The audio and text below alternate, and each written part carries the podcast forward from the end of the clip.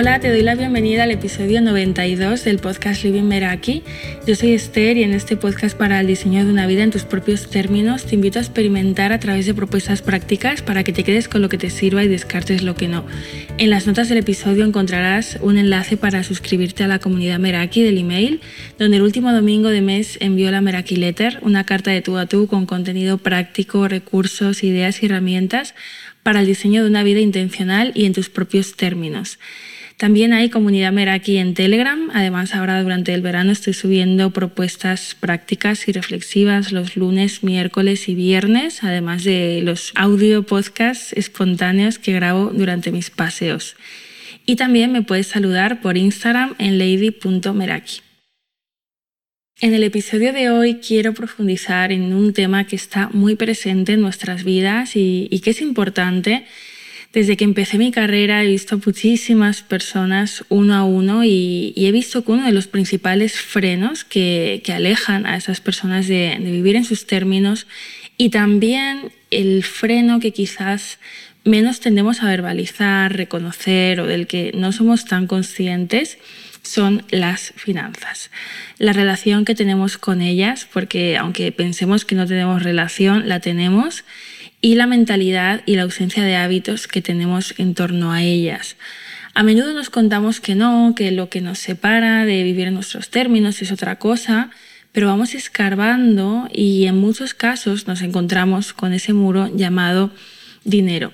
Muro porque nuestra relación con él nos aleja de cosas que son importantes para nosotras y a, a las que se accede a través de él vemos restringidas nuestras posibilidades de invertir en nosotras mismas, de formarnos o de disfrutar de oportunidades por falta de recursos. Por eso se hacía necesario grabar sobre este tema porque ya en los casi 100 episodios del podcast que llevamos ya, hay algunos, pero poquitos en relación al área de las finanzas y, bueno, pues también a medida que veo a más y más personas voy accediendo a, más maneras de, pensar, formas de ver el mundo y, también de actuar con el dinero, ¿no? Pues eh, al mismo tiempo más siento que puedo aportar en, en este espacio. Ya sabemos que todas las áreas de la vida están relacionadas entre sí y, te voy a poner ejemplos sencillos, reales como eh, quiero reinventarme, área profesional. Pues esto implica a lo mejor adquirir una formación de esa nueva temática, área financiera, y desarrollar una rutina de estudio, área de hábitos. Quiero independizarme, área de hogar, y eso implica pues alquilar o comprar una casa, área financiera. Quiero hacerme cargo de mi salud y necesito guía con mi alimentación. Pues esto implica a lo mejor pedir ayuda a un nutricionista, área financiera y desarrollar una rutina saludable, área de hábitos quiero ir a eventos, retiros, conocer gente, área social, pues hay veces que también implica área financiera. ¿no? Estos son ejemplos de cómo, de una u otra manera, pues eh, las finanzas tienen impacto en las diferentes áreas de nuestra vida. Y no podemos vivir una semana, incluso un día, sin tomar decisiones en torno al dinero. Y ahora te invito a parar un momento y responder a esta pregunta. ¿Tendrías exactamente el mismo estilo de vida que tienes ahora si tuvieras libertad económica absoluta? ¿Qué sería diferente? Bueno, pues detrás de tu respuesta está el grado en que te condicionan las finanzas. Por eso es importante observar cómo te relacionas con el dinero, qué creencias tienes en relación a él, preguntarte cuánto dinero al mes es necesario para ti, porque al final el dinero es un recurso igual que lo es la energía, el tiempo, la atención y ayuda a equilibrar las distintas áreas de tu vida. Te permite pagar a buenos especialistas si los necesitas, vivir en, en ese lugar en el que te sientes a gusto, te ayuda también a la hora de tomar decisiones. Así que tener una relación saludable con el dinero requiere de introspección, requiere de mentalidad y también de hábitos. Algunos bloqueos típicos que me encuentro en mujeres que necesitan trabajar su relación con el dinero son me gustaría ahorrar y no lo logro, cuando llega final de mes el dinero se ha ido y no tengo muy claro dónde, quiero hacer una formación y me freno por dinero o quiero emprender un proyecto, me freno por dinero, gasto en caprichos y compras eh, compulsivas, lo siento inevitable, muchas veces acabo picando, vivo rodeada de tentaciones, vivo en una dualidad donde una parte de mí quiere disfrutar y gastar y otra ahorrar y responsabilizarse. Aquí es cuando entran esas dos partes en conflicto. Y gastar dinero en darme gustos es mi premio. Tengo la sensación de coartar mi libertad si estoy muy pendiente de lo que gasto. También he oído decir a mujeres eh, que el dinero no importa mucho, eh, o sea, el dinero no me importa mucho, yo no aspiro a grandes lujos, a ropa de marca. Y es que no se trata de eso, al final es una asociación inconsciente que hemos creado y que podemos reprogramar. Si vives desde un enfoque de carencia, va a ser difícil que vivas en tus términos. Y, y te soy sincera, yo a día de hoy sin dinero no podría haber accedido a a muchas cosas, a formación, a vivir conmigo, a tener un estilo de vida saludable, a disfrutar de actividades que me gustan, vivir experiencias, a invertir en mi negocio y, bueno, pues al final a diseñar una vida en mis términos. Si cuando vas, por ejemplo, a un restaurante, miras la columna derecha de la carta o cuando vas al supermercado, comparas precios de los productos, ¿cómo después eh, puedes afirmar que el dinero no importa? Al final nuestros actos nos delatan y cuanto antes aceptemos esto, pues antes nos vamos a reconciliar con él.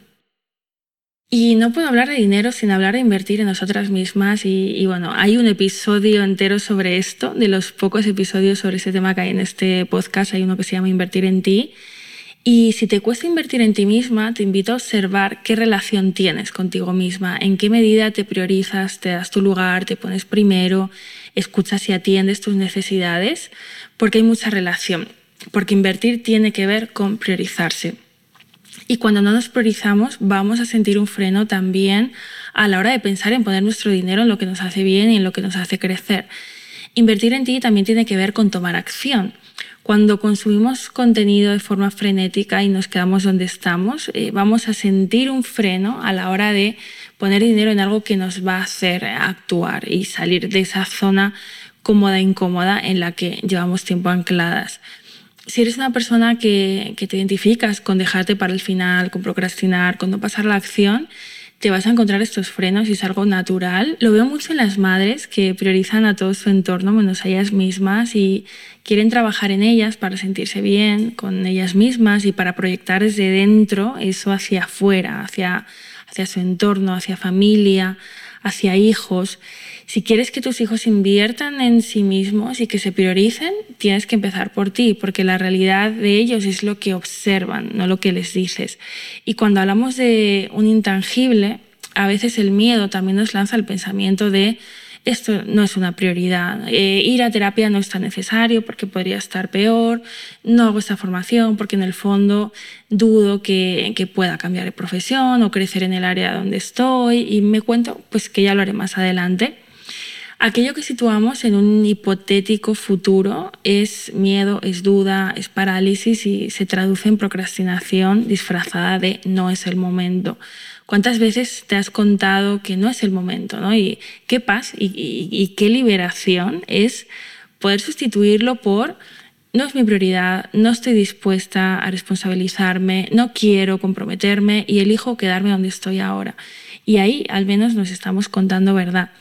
También es cierto que nos suele resultar más sencillo poner nuestros recursos económicos en lo material, en lo tangible, en lo que podemos tocar, lo que podemos consumir en el momento, lo que no requiere exponerse a la, incomodidad, a la incomodidad o a un compromiso personal. ¿no? Si me apunto a un gimnasio o ya yendo más allá, ¿no? porque hay personas que se apuntan al gimnasio y, y, no van, pero si contrato un entrenador personal es para ir, es para comprometerme. Si empiezo a trabajar con nutricionista, pues también eso implica hacer cambios en mi estilo de vida.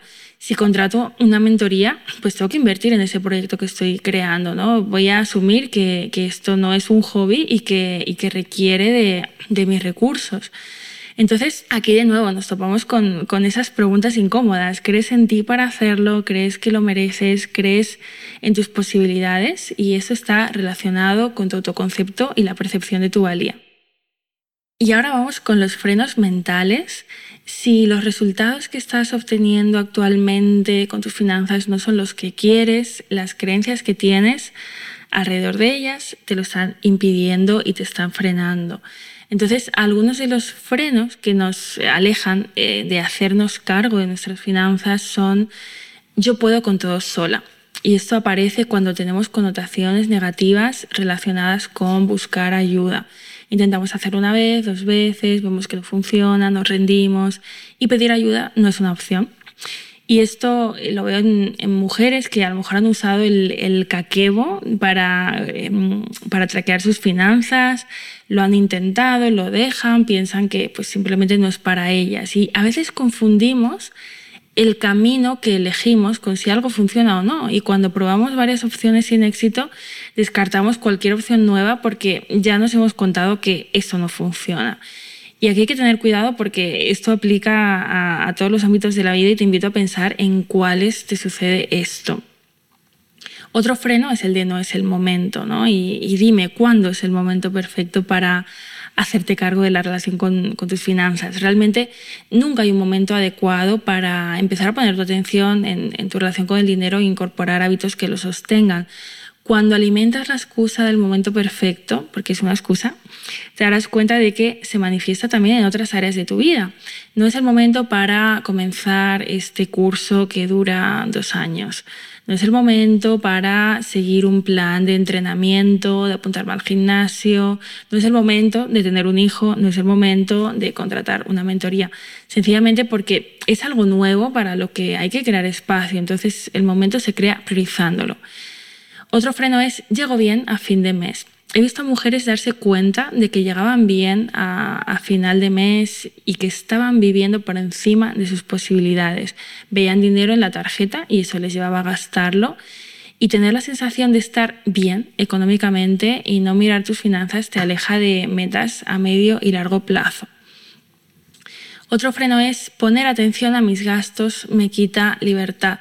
Esta es una creencia común en mujeres que recurren al dinero como premio para darse caprichos, sienten que poner el foco en sus finanzas equivale a recortar, a coartar su libertad, a restringirse, porque suelen pensar que el dinero está para disfrutarlo y para fluir.